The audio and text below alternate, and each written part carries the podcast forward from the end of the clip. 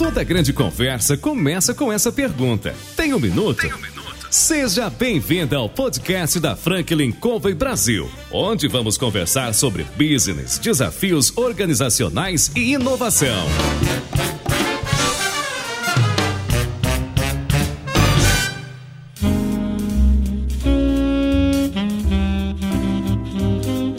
Olá pessoal, aqui é o João Palmeira, facilitador da Franklin Covey, e nós estamos no programa Você Tem um Minuto? Hoje o nosso entrevistado é Paulo Kretli, presidente da Franklin Covey no Brasil, hoje no Conselho de Administração, e a gente vai discutir um pouco, conversar, ouvir um pouco do que aconteceu nesses anos, já que a Franklin hoje comemora 20 anos do Brasil. E esses 20 anos, a história tem tudo a ver com a experiência que o Paulo teve ao longo desse tempo. Nós ligamos para o Paulo e perguntamos, Paulo, você tem um minuto? E aí, Paulo, tem um minuto? Lógico, eu tenho até mais. Prazer estar com você, João. Prazer é nosso.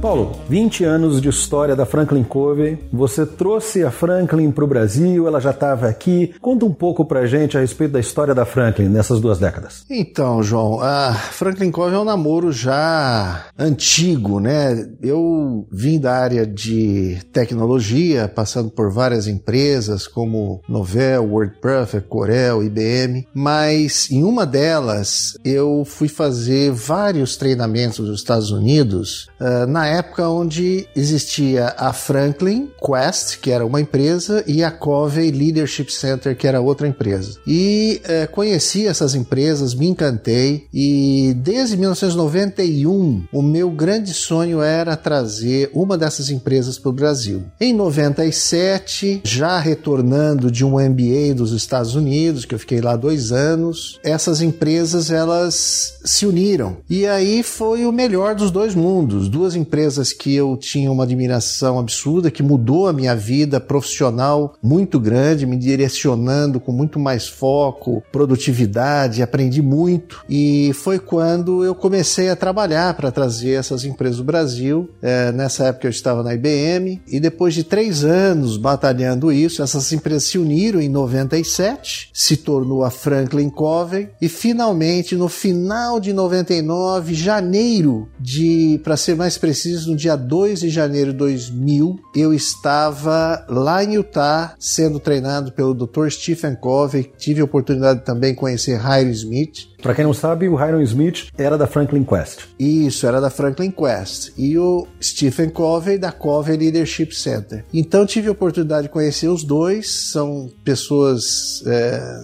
eram pessoas maravilhosas. Né? Os dois hoje, infelizmente, já faleceram e uh, iniciamos as atividades aqui no Brasil logo no meu regresso. E desde então tem sido uma jornada bastante intensa, interessante. E aí iniciamos treinando várias empresas. E o primeiro grupo que trouxe a Franklin Covey no Brasil foi o grupo Pão de Açúcar, através do Abílio Diniz, que quis que todos os seus funcionários fossem treinados nos sete hábitos das pessoas altamente eficazes. Isso foi mais ou menos na mesma época? Mesma disso, época, é? no ano de 2000, exatamente. E aí formamos vários vários facilitadores internos no grupo e que até hoje o Abílio Diniz cita né, o, nos seus livros, o Dr. Covey, os conceitos, os princípios dos sete hábitos das pessoas altamente eficazes e foi justamente na época do grande crescimento do grupo.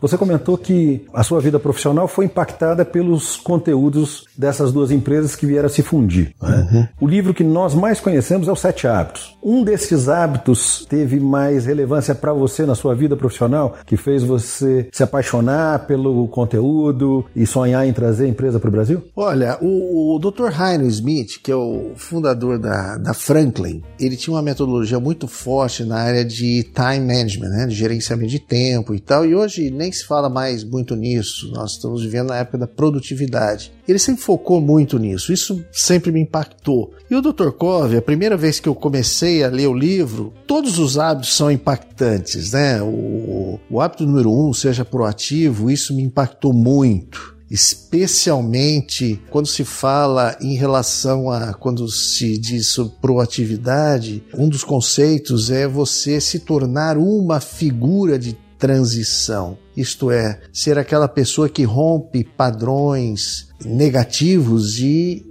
busca padrões e conceitos mais positivos, né? Então essas figuras de transição, isso no hábito 1, até foi origem do meu primeiro livro. Além desse, o hábito número 3 é um dos hábitos mais impactantes, que é o primeiro, o mais importante, onde você busca priorizar as coisas que mais importam na sua vida. E aí o Dr. Hiram Smith ele, ele focou muito nisso também na parte da Franklin. Porém o Dr. Covey ele dá uma visão ainda mais abrangente em relação a essa questão de, de prioridades. E finalmente o hábito 5, né? Uhum. Que é o, na minha opinião, mais desafiador, que é você procurar escutar antes de ouvir. Procure primeiro compreender para depois ser compreendido. Então, esse, na minha opinião, é o hábito mais desafiador que até hoje eu tenho buscado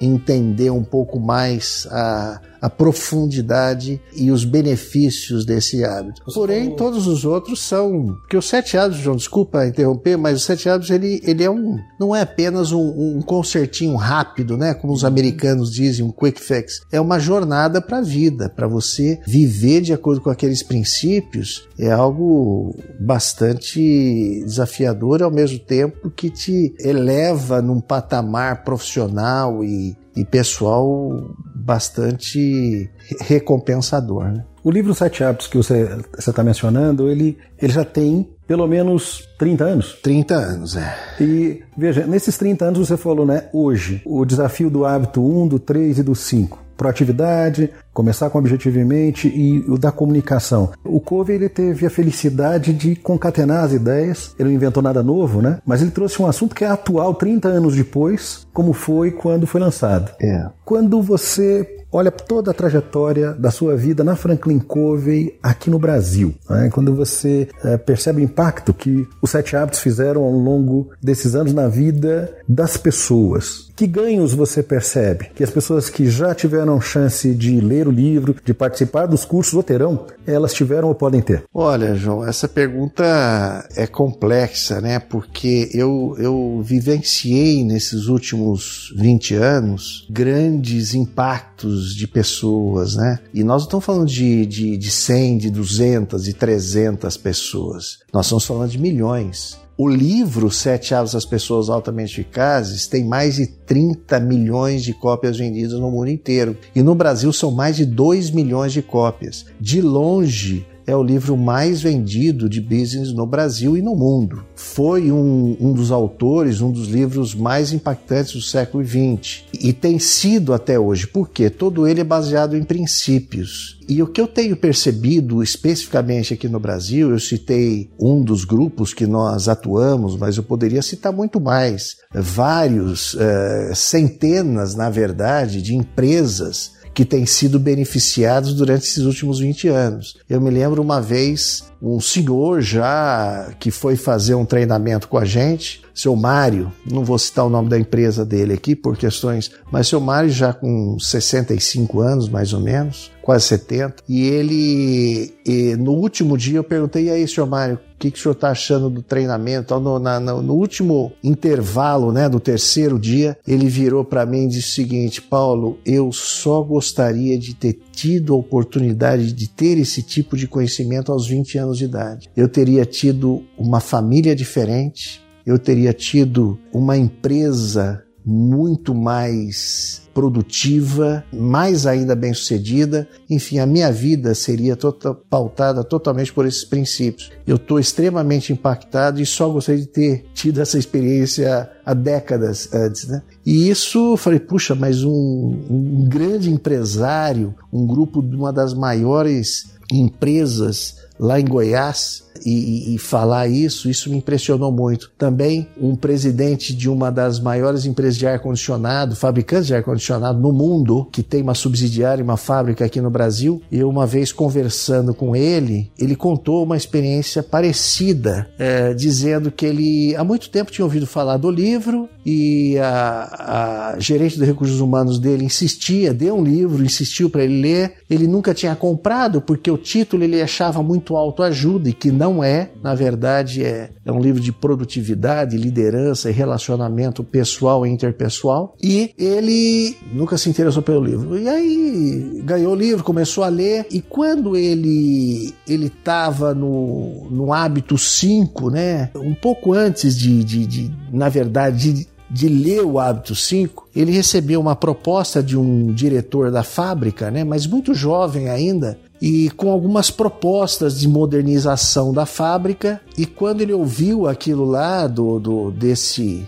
diretor, ele falou: Olha, nós já tentamos várias outras coisas parecidas com o que você está propondo aí e que não trouxeram resultado e tal, e não deu muito ouvido ouvidos para esse diretor jovem, né? Uhum. E naquela semana ele leu o, o, quinto hábito, né? Procure primeiro compreender para depois ser compreendido. E ele resolveu chamar novamente aquele diretor, porque foi uma conversa de 30 minutos. Um negócio que o diretor tem levado meses preparando. E ele percebeu a, a besteira que ele tinha feito, chamou novamente e pediu para o diretor descrever com detalhes o projeto. E ele resolveu aplicar aquele projeto. Depois de seis meses, eles começaram a ter uma economia de 30% em algumas matérias-primas devido a ter ouvido, simplesmente ouvido aquele diretor e mudado a, a maneira que eles estavam fazendo, realizando. Então, essa empresa nos contratou, inclusive, para dar um, um, uma, um, uma consultoria para eles, é, baseada nos seteados, e isso foi um, ganho muito grande. Então, no Brasil, o impacto são de milhões de pessoas. Né? Eu, pessoalmente, outro dia fazendo uma, uma conta muito por cima, né? pelo menos um milhão de pessoas já me ouviram em palestras que eu tenho feito pelo, pelo Brasil inteiro e, e Estados Unidos, África, uh, nos últimos 20 anos. E além de mim, nós temos mais, pelo menos, 35 consultores que fazem a mesma coisa no, no Brasil inteiro, assim como você já tem feito isso com a gente há mais de, de 18 anos, é isso? Aproximadamente 18 anos e fazendo esse trabalho com grande maestria, né? E, e trazendo resultados bastante interessantes para as organizações que nós prestamos esse, esse serviço, essa consultoria. Eu acho que a chave dos sete hábitos é essa mudança de comportamento que ele provoca nas pessoas, né? Tanto na área profissional como pessoal. Porque você comentou da sua experiência, da experiência desse gestor, desse presidente, do seu Mário. E uma coisa que me chamou a atenção foi você comentar que o seu Mário disse que se ele tivesse ouvido aos 20 anos, não é grande parte das coisas que ele fez talvez tivessem sido diferentes. Não é? Os sete hábitos, ele só é dado para adultos? Olha, não. Não, na verdade, o Sete Hábitos, ele, ele, como todo ele é baseado em princípios, ele funciona desde crianças, uh, jovens e adultos. Nós temos inclusive um programa aqui no Brasil chamado O Líder em Mim, que já implantamos em mais de 600 escolas no Brasil. Nos Estados Unidos temos mais de 3 mil escolas e no mundo inteiro uh, mais de 5 mil escolas com milhares de estudantes sendo beneficiados por esses princípios que impactam a vida de uma criança de 6, 7, 8 anos até um adulto como o Sr. Mário que eu comentei com você. Meu neto mesmo está numa escola que tem essa metodologia e é impressionante como a gente percebe a questão da proatividade dele nos estudos, a questão da priorização e mesmo a maturidade que ele ganha em termos de liderança pessoal. Então, esse é um dos grandes ganhos. Né?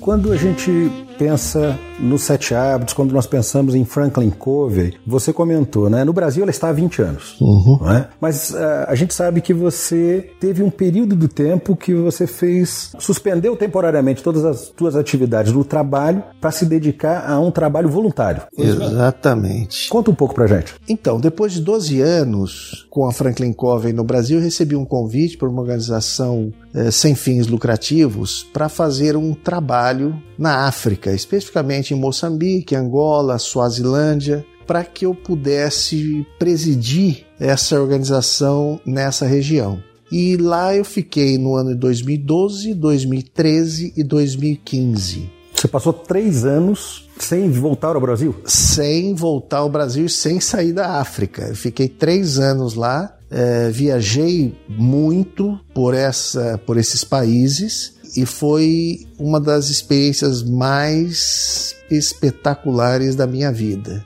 Você foi sozinho ou foi com a esposa? Não, foi eu e minha esposa. Uh, meus filhos todos estão casados, né? Então foi eu e minha esposa e nos dedicamos assim uh, 100% da, da, da, do tempo nesses três anos uh, fazendo um trabalho voluntário no qual eu deixei dois diretores aqui no Brasil, na ocasião que cuidavam, cuidou para mim da Franklin Covey, e também focando 100% nesse trabalho. Né? Esse período de tempo que você ficou lá nesse trabalho voluntário, você diria que ele trouxe impactos tanto na vida pessoal como profissional? Então, João, eu, eu pensei que eu ia lá para ensinar as pessoas, né? E na verdade eu acabei, eu e minha esposa acabamos aprendendo muito mais do que ensinando. As lições que eu aprendi com aquele povo foram muito mais do que as lições que eu ensinei. Lições que me proporcionaram, na verdade, até repensar muitos aspectos da minha vida. Novamente,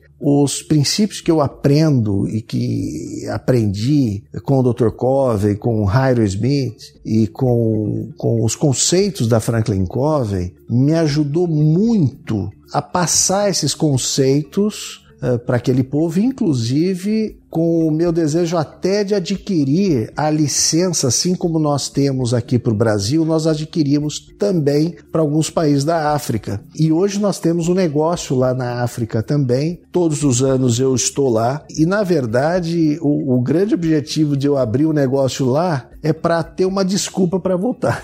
Então você gostou de lá, né? Eu e minha esposa gostamos muito, amamos muito as pessoas uma cultura maravilhosa. Eles têm muitas dificuldades, lógico, como nós temos aqui. Agora, o aprendizado é, foi muito grande, né? Passamos por experiências bastante interessantes e que são como tesouros de experiências na nossa vida. Você lembra de alguma experiência que você passou nesse período que você poderia compartilhar com a gente? Olha, são muitas. Aí eu não, não seria um minuto, né? Hum. Aí seria um mês. Porém, é, são várias e especificamente na área assim de business, na área de liderança e tal, tem alguns conceitos que a gente até começa a repensar. Eu me lembro uma vez um amigo amigo, eh, nós estávamos engajados num, num, num treinamento buscando fazer com que as mulheres moçambicanas pudessem é, se desenvolverem é, e, e buscarem fazer melhores negócios para ter uma subsistência mais confortável, né? Eles Paulo, lá é como aqui, onde a mulher muitas vezes assume a responsabilidade da condução da família e, e, trabalha e também se torna ou parcialmente ou às vezes a provedora do lar. Isso acontece lá também, ah, acontece, Brasil? Não? Acontece muito. As mulheres elas são muito dedicadas. As mulheres são aquelas que mais, na verdade, trabalham, né? É, pra você ter uma ideia, em média, uma família gasta em Moçambique uma hora para prover água para a família, porque não tem água encanada em 90% do, do país ou mais, né? 80%, 90%. Mas gosta uma hora porque tem que ir atrás, tem que, tem que ir atrás, pegar é, baldes, pegar. Então vai a família inteira, vai os filhos, vai a esposa, vai. É, e, e, normalmente é a mulher que, que provê isso aí. E mais 30 minutos a uma hora para pegar o carvão, né? Para madeira, para fazer fogo, para comer. Então, se você pensar, nós somos de duas horas por dia para isso. E as mulheres que têm esse papel. E é um trabalho pesado. Né? Pesadíssimo, pesadíssimo. E elas carregam na cabeça a maioria das vezes. Especificamente isso na África toda, mas eu tô,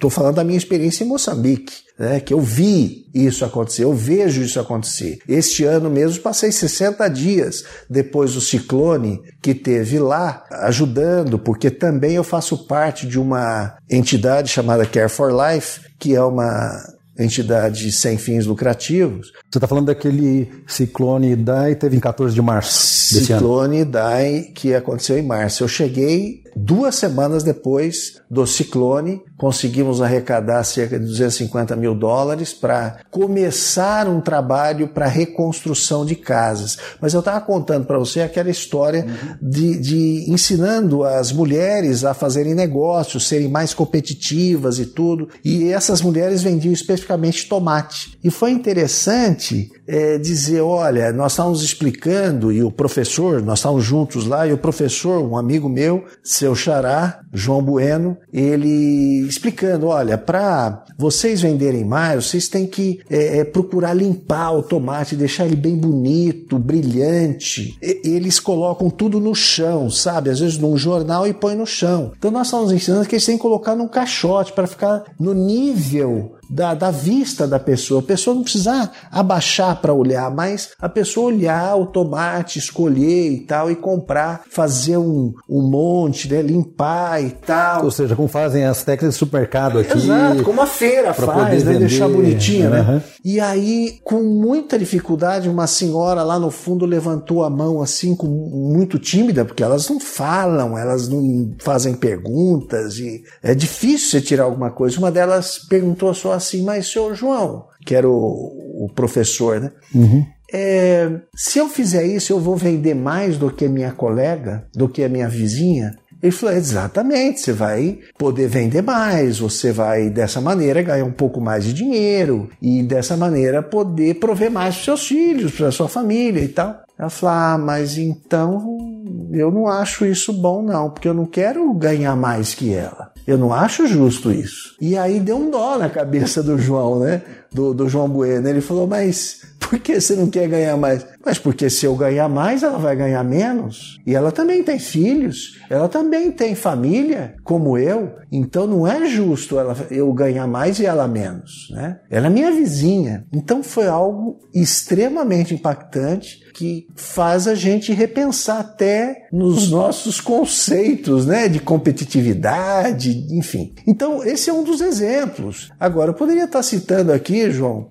outras dezenas de exemplos de aprendizado com a juventude. É impressionante. É um povo, por exemplo, agora eu estou falando especificamente de Moçambique, né? É, que passou por todo um processo durante 40 anos de independência, né? E teve a independência de Portugal em 1975. Depois disso, depois dessa guerra, eh, Portugal, dali dois anos começou uma guerra civil entre dois partidos. E mesmo assim, eles conseguiram, enfim, foi, foi uma sequência de tragédias, né? Foram 16 anos de guerra civil, milhares de pessoas uh, morreram e, e, uh, e, tiveram suas vidas hoje muitas pessoas sem, sem as pernas devido às guerras, devido às, às, às minas né, que existe até hoje em Moçambique. E mesmo assim a gente vê um povo diferente, um povo que sempre tem um sorriso nos lábios, um povo que eu estive lá depois de duas semanas depois do ciclone, ouvindo as histórias, agora em março de 2018, é, as pessoas, no dia seguinte do ciclone, eles já foram trabalhar. Deixaram, inclusive, as suas casas. 80% das casas na região de Beira, 85% foram afetadas. Quando eu falo afetadas, eu diria o seguinte: até a casa do governador ficou sem telhado totalmente. Agora imagine a casa do governador. Que é feita de,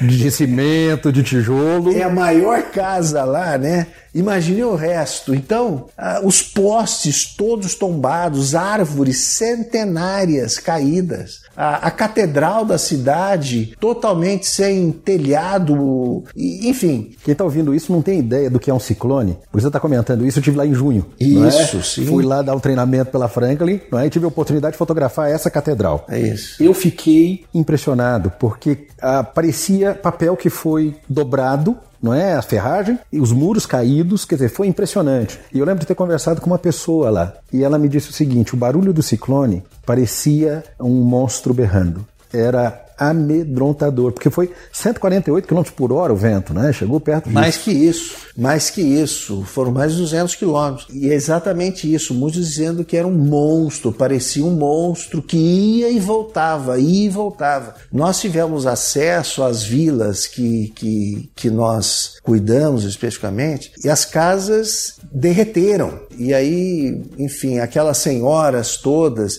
Uh, teve pessoas que precisaram estar uh, se abrigar junto com os porcos, né? Porque eles têm lá os animais e tal que, que fazem aqueles cercados e tal, e eles ficaram juntos, né? Para também não ser uh, afetados. Enfim, foi um, um, uma tragédia que aconteceu. Os números falam em 600, 700 pessoas que morreram naquela região mas nós sabemos que esses são números oficiais, mas os não oficiais devem ser muito mais altos. O que é triste demais, né? Exato. É, a África, quando, quando a gente pensa em termos de África, nós aqui no Brasil temos uma noção, às vezes, romantizada dos safaris, não é? E daquela área árida e de muita pobreza. E você comentou que mesmo logo depois dessa catástrofe natural, do ciclone, as pessoas foram trabalhar e uma das características que você comenta aqui é o sorriso no rosto. É, eles são muito, sabe, otimistas otimistas, resilientes. É um povo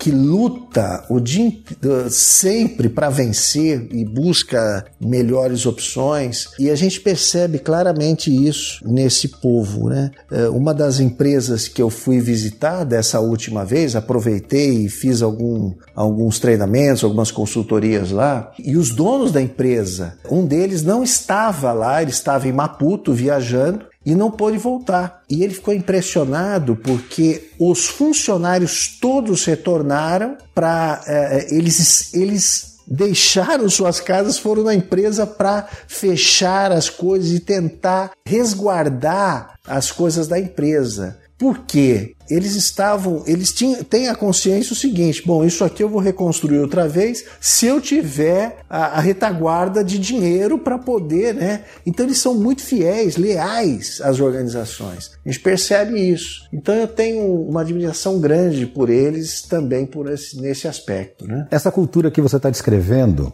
é, você vê paralelos entre a cultura do povo e os princípios que o Dr. Covey, através dos sete hábitos, nos faz repensar. Você vê esses paralelos no dia a dia, ouviu esses paralelos no dia a dia nesse período em que você esteve lá mais de uma vez? Não? Sim, uma das coisas que me impressiona muito entre eles é, é a sede do aprendizado, né? É a questão de eles estarem sempre abertos para aprender, a juventude. E isso é uma das coisas que, que nós ensinamos constantemente. Você tem que ser uma pessoa ensinável, né? E eles têm essa, essa característica, né? Uma coisa que eu, que eu percebo, pessoas assim muito simples lá, elas entendem e com um pouquinho de oportunidade, elas falam outro idioma, como eu percebo que aqui no Brasil os nossos jovens não estão, têm menos em termos de proporção jovens que falam inglês aqui do que jovens que falam inglês lá. Por quê? Eles são muito mais ávidos para aprender. Essa é uma característica deles. Além de ser pessoas extremamente bondosas, amorosas e que é, estão sempre prontos também a perdoar. E isso são algumas características que, que faz com que eles, depois de mesmo tanto sofrimento, como eu, eu disse, eles continuam sendo um povo otimista e buscando melhores oportunidades. Essa experiência de três anos na África, elas mudaram algo na sua visão da gestão? Quando você retornou para cá, você retornou, ah, voltou então para Franklin Covey, assumiu e nos últimos anos, nos últimos quatro anos e meio, cinco anos aproximadamente, você assumiu a gestão novamente. Uhum. Foi isso? Você fez mudanças baseadas nas experiências que teve, naquilo que você viu, que você aprendeu. Isso teve um impacto, teve uma influência? Sim, não tenha dúvida que esse impacto, essa influência, eh, esse aprendizado desses três anos fez com que eu repensasse algumas coisas dentro da da empresa, até a questão de, de você. Eu cheguei, ô João, você tem que pensar o seguinte: eu cheguei em 2015, no auge da crise do Brasil. A crise basicamente começou depois da Copa, em julho de 2014, e foi se agravando ao decorrer do ano, e o auge dela foi justamente 2015, 2016, impeachment e outras coisas, né? Que começou a acontecer no, no Brasil. E mesmo com tudo isso, eu aprendi a um pouco mais, a ser um pouco resiliente como os moçambicanos, né? Puxa vida, é uma crise de, de dois, de três, de quatro, de cinco anos que nós estamos passando, está indo para o quinto ano, mas não perdi o otimismo. Eu acredito no Brasil, eu acredito que nós estamos prestes a, a iniciar uma nova era. Acredito que algumas coisas importantes já têm acontecido no nosso país, e não de agora, apenas este ano, mas desde o do, do ano passado, algumas medidas importantes, já com essa nova visão de otimismo, resiliência, de, de parar de reclamar e fazer alguma coisa, nós estamos conseguindo ultrapassar essas dificuldades, essas crises constantes e longa do Brasil e com otimismo que nós sairemos bem dessa crise. Você escreveu dois livros um legado e outro figura de transição. Uhum. Né? Você pretende escrever um terceiro livro compartilhando as experiências? Porque fala um pouco do legado e do figura de transição. A figura de transição é um conceito, inclusive, que o Covey não é, compartilha e te inspirou para escrever, e o legado é um dos pontos também tratado dentro dos Sete Hábitos. Né? Como é que foi isso? É, o Dr. Covey me, me impactou profundamente, né? há muitos anos já, é, desde a primeira vez que eu li o livro Os Sete Hábitos isso foi em 94, 95 e até hoje, né? Um dos conceitos que, que muito impactou o, o, primeiro hábito, que é o seja proativo. seja proativo, o Dr. Covey escreve um parágrafo pequeno sobre a questão de figura de transição. O que é figura de transição? Isso, é, apesar de ter um, ser um parágrafo pequeno, me impactou profundamente, né? É, pensando na minha mãe, que foi uma figura de transição, pensando em professores, líderes é, meus, que foram uma tremenda figura de transição, pessoas que antes dele era uma coisa e depois dele é outra, completamente diferente. Esse, é o conceito. E aí eu perguntei para o Dr. Cole, Dr. Cole, uma coisa tão importante, por que você só escreveu um parágrafo, né? E numa das visitas dele, uma das primeiras visitas dele aqui no Brasil, ele veio cinco vezes. E quando eu fiz essa pergunta, ele falou assim: Sabe, Paulo, eu escrevi um parágrafo que eu gostaria que você escrevesse mais sobre figura de transição.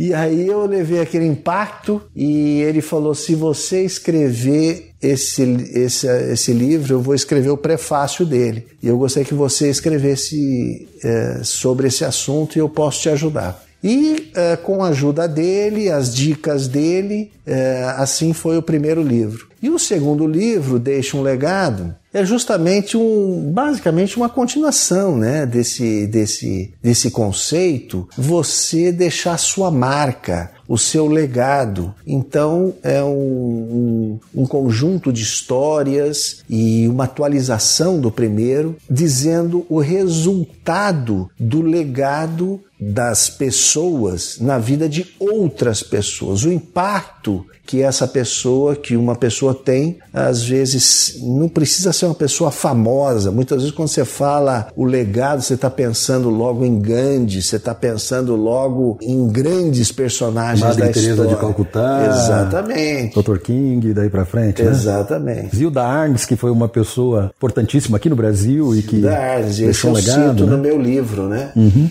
Ah, e eu cito pessoas com bastante proeminência, mas também cito, por exemplo, pessoas muito simples, né? Pessoas que eram que, que até pessoas que eram pedintes uh, ou mesmo mães ou pais ou um professor né? Cito o caso de um professor na, na, na, Amazônia que viajava uma hora e meia de barco para ir, uma hora e meia de barco para voltar, para ensinar uma escola numa comunidade lá, arriscando sua própria vida todos os dias, né? Às vezes numa tempestade e tudo. E ela sempre ia, não perdia uma, uma, uma aula e assim vai. Então, a grande, o grande desafio né, para o leitor desse livro é justamente dizer que você pode ser e deve ser uma figura de transição dentro da sua empresa, dentro da sua família e na sua comunidade, deixando dessa maneira um grande legado. Bacana ouvir isso, né? Porque nós temos pessoas próximas a nós que são pessoas que não estão na mídia, não é que não são conhecidas do grande público, mas fizeram a diferença na nossa vida, como os pais, os professores, como você comentou, e outras pessoas, né? Vai haver um terceiro livro? Então, esse, nos últimos anos, lógico, ao retornar nesse turbilhão aí chamado Brasil, né? É, a minha vida realmente mudou totalmente, então bastante dedicado. Agora, esse último ano especificamente, desde fevereiro de 2019, eu tenho me afastei da empresa, deixei pessoas profissionais lá cuidando a, da, da empresa e agora sou presidente do conselho da Franklin Covey, né? Faço reuniões mensais com o novo presidente e, e com o conselho e voltei a, a pensar em escrever na verdade, a continuação né, do Deixe um Legado, dessas experiências que tive, eu e minha esposa, na África, nesses três anos, e nesse contato que eu tenho tido desde então, porque aí eu tenho passado todos os anos, eh, eu não, voltei, eh, não deixei de voltar mais para lá, e tenho é, retornado com, com dois grandes objetivos, né? Na verdade, três, João, entre nós aqui. Mas que ninguém nos três, escute. Que ninguém nos escute. o primeiro deles é justamente, eh, eu faço parte do board da Care for Life, dessa organização sem fins lucrativos, né? Uhum. Também é, dar um, um impulso na própria Franklin Covey, lá em Moçambique, Agora, uma coisa que me motiva muito, que me atrai muito, é o contato com a natureza, o contato com a com a vida selvagem e tudo. E aqui no Brasil eu já faço muito isso, viajo o Brasil inteiro, faço expedições e eu também pretendo ter esse tempo lá na África, né? E, e, passar por é, ter essa experiência. E logicamente eu vou usar esse tempo meu lá buscando resgatar toda essa experiência, essa vivência desses últimos sete, oito anos com esse convívio com esse povo maravilhoso, esse povo africano, e juntamente com a minha esposa, é, relatar as histórias, as experiências que nós tivemos juntos lá. Durante esse período que você ficou lá os três anos e que você, eh, nos últimos quase cinco anos, foi e voltou, teve alguma história em que você tomou um susto? Porque você disse que gosta, não é, do, da natureza, do contato, mas eu imagino que você deve ter pego estradas em que de, chega um determinado momento que não tem nada nem do lado nem do outro, não é? E a vida selvagem na África, até onde eu tive a oportunidade de conhecer, né, num safari, é maravilhosa, mas também é amedronta. Teve algum momento desafiador? Então, você sabe que nesses três anos eu comprei um carro lá. Eu tinha um carro que tinha uma barraca, porque tinha lugares que nós íamos que não tem, tinha infraestrutura nenhuma, não tinha um restaurante, não tinha um, um hotel. Era meio do, do mato, literalmente. É, literalmente. Em algumas vilas a gente teria que ficar é, dessa maneira, acampado mesmo. E ficamos, eu e minha esposa, várias vezes. Mas gostamos disso, nós também curtimos isso. É, então nós tínhamos um carro todo equipado, com uma geladeira, levávamos a comida, levávamos tudo. Agora, especificamente em Moçambique, por várias vezes, existia problemas entre os dois partidos políticos, né? Entre a, a Frelimo e a Renamo, e, e que em vez em quando eles entravam em discordância. E um desses partidos eles fechavam, é um partido armado, eles tinham armas, têm armas, e eles fechavam a principal estrada da, da, da cidade, um, um, um, trecho lá, e que muitas vezes nos pegavam de eh, desprevenidos. Uma dessas vezes nós fomos, não sabíamos que estava acontecendo, porque nossa vida muito, muito corrida, não assistimos televisão, jornal, nada, e fomos. E chegamos num determinado momento, estava trancada a estrada e tinha um exército lá, o exército do país centenas de soldados com caminhões e tal, e que nos escoltaram durante quase 200 quilômetros. Nós fizemos uma, uh, um comboio né, de carros, então um carro do exército lá na frente, outro carro do exército atrás, alguns no meio, e por várias vezes nesse trajeto de 150, 200 quilômetros,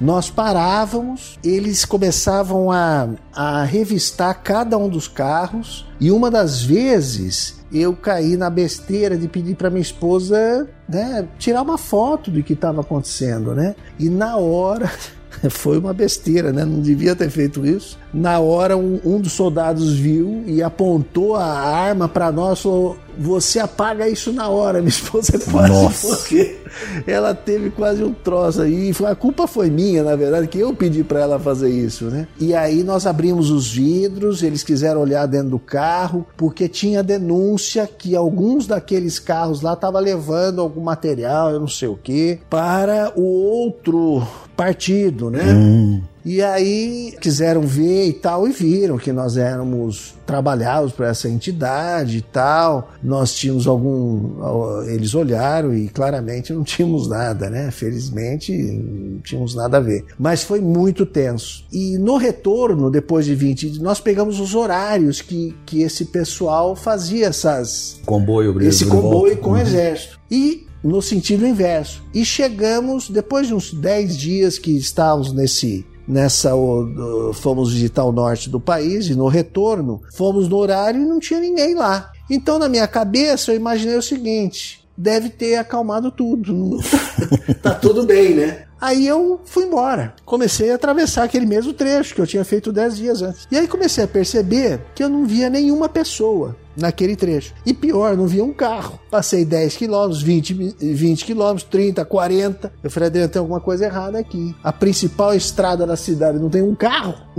Aí isso me preocupou. Aí foi quando a Adriana falou: olha, ou a gente volta ou nós vamos acelerar para ir embora daqui, né? Falei, vamos acelerar, voltar não tem o que voltar. Aí voltando, eh, aí comecei a acelerar o máximo que o carro era capaz de dar. Felizmente, João, não aconteceu nada. Quando eu cheguei numa ponte, do Rio Rio Save, Rio Sage, alguma coisa assim, Rio Save, que o exército estava lá naquela ponte. E quando eu cheguei lá, eles me olharam com uma cara assim, fazendo aquele sinal na cabeça. Você tá louco? eu falei, o que, que aconteceu? Eu falei, eu aqui pergunto, o que, que aconteceu? Como é que vocês passaram? Olha, como eu não sei, mas nós passamos. Ele falou, agora vai embora, né? Agora, agora daqui para frente tá, tá tranquilo. E aí fomos embora, felizmente não nos aconteceu nada. Mas, mas tinha risco de estavam ali. Mas com certeza devia ter riscos que eu e minha esposa não fazíamos ideia. O que é bom ser inocente num, num determinado momento, né? Ah, sem dúvida, sem dúvida. Nós estamos aqui com Paulo Kretley, presidente do Conselho da Franklin Covey Brasil. Ele está contando para a gente aqui, não é parte da sua história de vida, acontecida aqui no Brasil, nesses 20 anos de Franklin Covey, a experiência que ele teve na África e ainda tem, não é? Porque você pretende voltar esse ano de 2020 para lá. É Exato, esse é um, um, um, plano que nós já estamos aí fazendo essa, fizemos essa meta um ano atrás. Na verdade, são duas, duas áreas distintas que nós queremos trabalhar, eu e minha esposa. Primeiro é o seguinte, João, aqui no Brasil nós estamos com um projeto, já visitamos quase 50 tantas cidades, é, dando palestras e é, visitando escolas, ensinando a juventude e líderes locais de cidades pequenas. Estamos falando de cidades de 5 mil a, a 50 mil habitantes. Esse é um trabalho voluntário também? Voluntário aqui no Brasil, que, no, que não teria condições de contratar a Franklin Covey. Então eu e Adriano, nós de carro, novamente, uma coisa que nós gostamos de fazer, aí visitamos os lugares, natureza, uh, andamos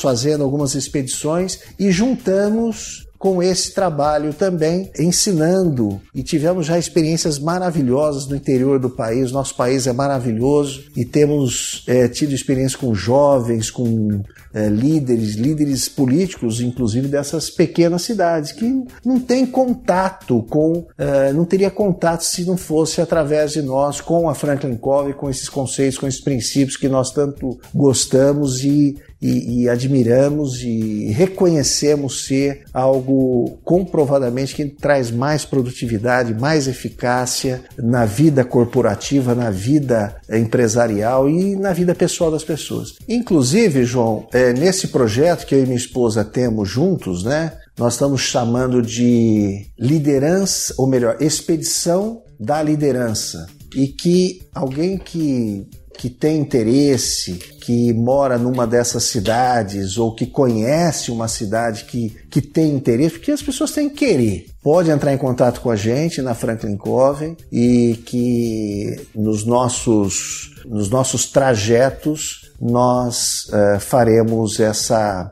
esse, esse trabalho também na sua cidade. Nós estamos planejando agora, início do ano, fazer várias cidades na Chapada Diamantina e também em Roraima. Já tem marcado aproximadamente 10 cidades diferentes que nós vamos dar diversas palestras em cada uma dessas cidades. Isso já está agendado e está tudo ok. E na África, eh, nós estaremos passando uma temporada lá em 2020 e que também faremos esse trabalho com a Care for Life, né? Porque parte da, do trabalho que fazemos lá na Care for Life chama o trabalho chama-se preservação da família e nós ensinamos os sete hábitos das famílias altamente eficazes para as vilas e as crianças também nós ensinamos os sete hábitos. Então, iremos fazer esse trabalho, vamos dar um impulso também no negócio Franklin Covey em Moçambique e, como eu já disse para você, fazer várias expedições eh, pela África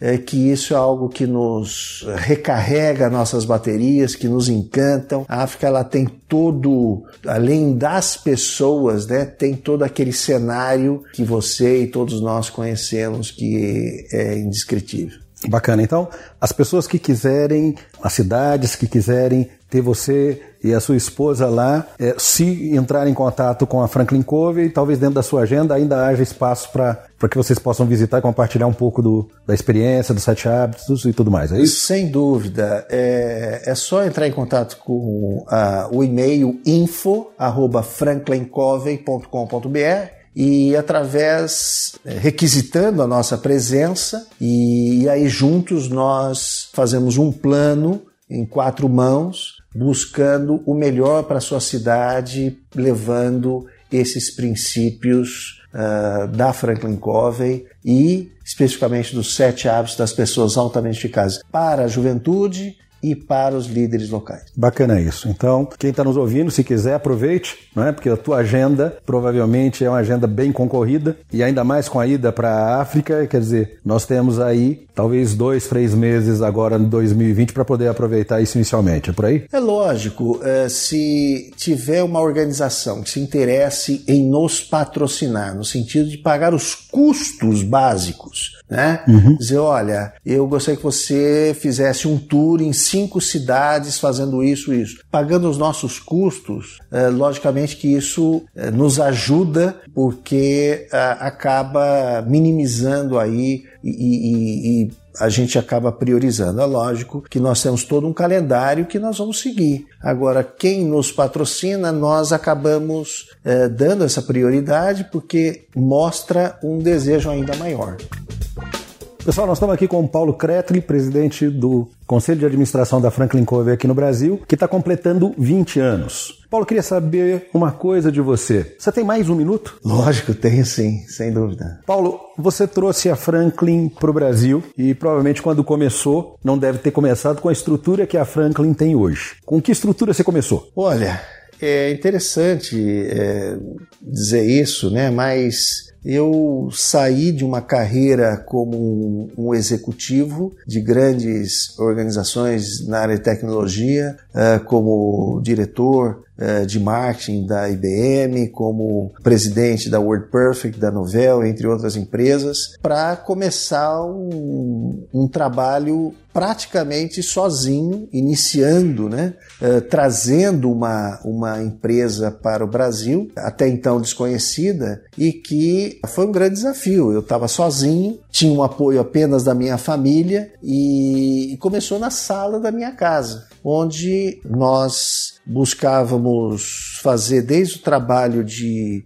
uh, bater na porta, apresentar Franklin Covey, uh, depois entregava o que eu vendia e depois de entregar eu tinha que faturar também o que eu uh, entregava. Ou seja, você batia o escanteio e saía para cabecear. É, então é, foi um, um, um aprendizado muito grande, né? Mas Uh, o que me dava muita uh, força nisso, além dos meus familiares e tudo, é justamente os conceitos por trás que a Franklin Covey ela proporciona para as pessoas e organizações em todo o mundo, promovendo justamente a grandeza dessas organizações e dessas pessoas. E isso aí não tem preço, né, João? fazendo trocadilho aí com.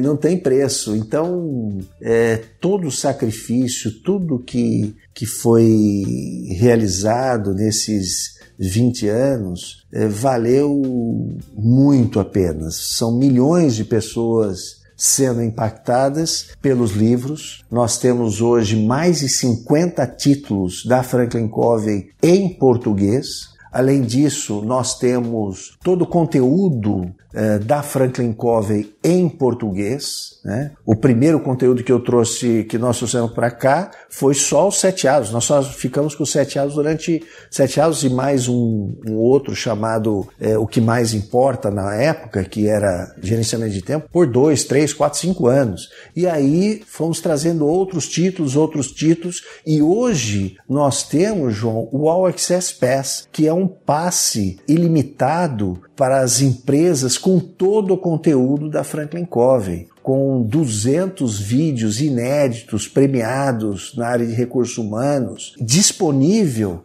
para as organizações terem lá não apenas um treinamento, mas uma jornada de impacto para as organizações e que realmente trazem resultados altamente eficazes dizer, ao longo desses anos, desses 30 anos de Franklin Covey, 20 no Brasil, a Covey ela está disponibilizando, inclusive de forma online para as organizações que quiserem, todo o conteúdo que nós temos por streaming. Como é que é isso? É, é um, na verdade, nós oferecemos, nós chamamos de All Access Pass, é um passe ilimitado para as organizações que ele compra uma, uma, uma assinatura durante um ano e você tem condições de, de ter acesso a todo o conteúdo. E através da nós, dos nossos consultores, nossos consultores diagnosticam exatamente o que você, da sua organização, precisa e com esse conjunto de soluções, nós vamos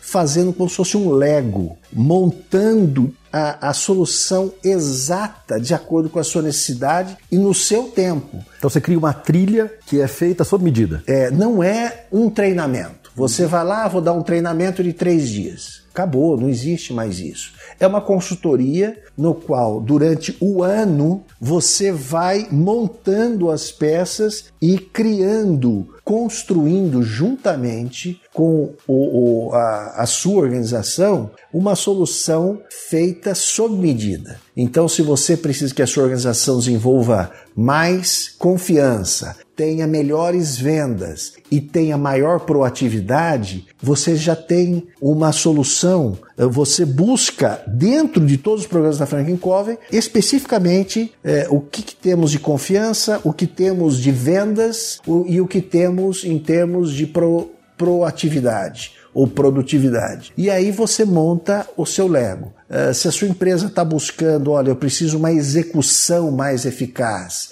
e eu preciso uh, também uh, de uma uma capacidade produtiva maior individual dos meus eh, colaboradores. Aí nós vamos atrás dessa questão da produtividade, da questão da execução. Ou se você precisa melhorar, enfim. São diversas áreas na área de liderança, na área de execução, confiança, vendas, na área de você monta isso aí na maneira que você quiser. Online, você pode ter esses treinamentos online. Você pode buscar fazer com que eh, os seus colaboradores possam se auto se educarem, né? Então ter lá uma hora por dia eles buscarem aqueles conteúdos na internet, naquela no All Access Pass, naquela plataforma, ou é, mesmo os nossos consultores irem até você e entregar uma determinada solução que vocês desenharam junto. Bacana. Paulo, Finalmente, eu gostaria de que você pudesse compartilhar com a gente, para as pessoas que, como você, há 20 anos atrás, tendo trazido a Franklin, começou na sala da sua casa e fez da Franklin a empresa que é hoje, impactando milhões de pessoas e para aqueles que estão começando. Qual é o conselho, Paulo, que você daria para essas pessoas? Que pontos você diria que são importantes, seriam bacanas de serem pensados, refletidos, enfim, poderiam ajudar cada um de nós nesse sentido? Bom, o primeiro deles é, é ter um propósito, né? Quando eu trouxe a Franklin Covey para o Brasil, o meu propósito, e ainda é, é impactar a maneira como as pessoas vivem e alcançam seus maiores objetivos. Esse é o meu propósito. E com isso em mente, a gente não pode perder nunca esse, esse objetivo. E aí, com isso em mente, todos os esforços foram feitos para que esse esse propósito, esse sonho não pudesse pudesse não não acabar, não, não terminar. Isso é possa passar por gerações, né? E que a Franklin Covey em si possa deixar um grande legado para o Brasil e agora também para Moçambique. Então, a primeira coisa é propósito. Então, já falei qual é o, o propósito da Franklin Covey. Segunda coisa é essa determinação. Quando você tem um propósito, você é, sobrevive e vive por causa deste propósito. Com tantas crises que nós já passamos, é, eu me lembro que depois de dois anos com a Franklin Covey aqui, isso foi em 2002, Veio um vice-presidente da Franklin Covey, da área internacional, chegou aqui, inclusive era filho do Dr. Stephen Covey, David Covey. Ele, ou melhor, antes dele vir, ele mandou uma carta para mim. E essa carta dizia o seguinte: Paulo, obrigado por seu trabalho realizado na Franklin porque na verdade, João, os sete primeiros anos eu era o gerente geral da Franklin no Brasil. Em 2008 que eu adquiri a licença, 2007, 2008. E aí nós temos a, empresa mesmo, a licença, né? Ela pertence à Franklin Brasil agora. E, mas antes eu era um funcionário da Franklin. Então, depois de dois anos, o que, que aconteceu? Eu recebi essa carta dizendo que eu estava é, que eu teria mais 60 dias, né? depois eles iam me dispensar, iam fechar as operações no Brasil porque não estava sendo lucrativa a organização. E foi uma carta dessa que inclusive eu guardo até hoje nos meus registros, né? ela já faz 18 anos que foi escrita, e aí eu falei, ok, mas eu gostaria muito que você viesse para cá. É, nós já tínhamos um escritório, um escritório pequeno na época, com, com meia dúzia de pessoas, e pedi para ele vir até o Brasil e ele aceitou meu convite. Dali 15 dias ou 20 dias ele veio e eu comecei a visitar as empresas com ele. E comecei a, a falar desse propósito para ele. E comecei a falar das coisas que nós estávamos plantando no Brasil. Ele ficou três dias no Brasil e voltou. Dali uma semana eu recebo uma carta dele mesmo dizendo: Paulo, esquece toda essa história, vamos continuar. Decidimos continuar Franco no Brasil. Olha, você vê, foi por um, um fio que isso que provavelmente a Franklin nem existisse no Brasil. Né? Por um fio. Eu nem sei o que aconteceu na verdade, só sei que ele percebeu esse nosso propósito aqui, ele percebeu uh, a grandiosidade que, das oportunidades. Então, essa é uma outra lição né, que, que, que eu aprendi gostaria de estar falando. Você tem que acreditar uh, no seu propósito pessoal, tem que acreditar nos seus sonhos e, e trabalhar para que isso possa acontecer, porque mesmo diante de crises ou situações, como eu acabei de dizer, elas podem ser revertidas quando você tem um, um objetivo claro na mente e trabalhar e planejar para conseguir esses seus resultados. Então, ter propósito e determinação, na sua opinião, é essencial para atingimento de resultado, seja em qualquer campo. É isso mesmo? Qualquer campo propósito, determinação e aí muito trabalho, né? Trabalho duro, né? Trabalho duro. Obrigado, Paulo, foi um prazer. Sucesso tanto aqui como lá na África. Foi um prazer, João. Obrigado por essa oportunidade. Pessoal, um abraço. Estejam conosco no próximo podcast e até lá.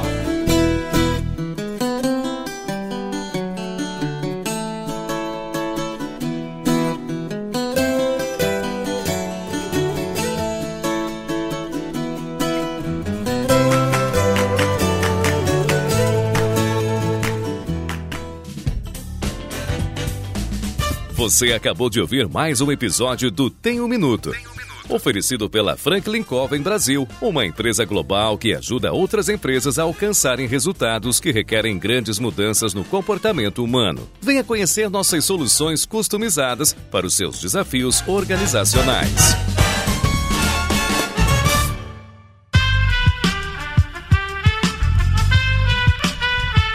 Este podcast foi editado por Aerolitos Edição Inteligente.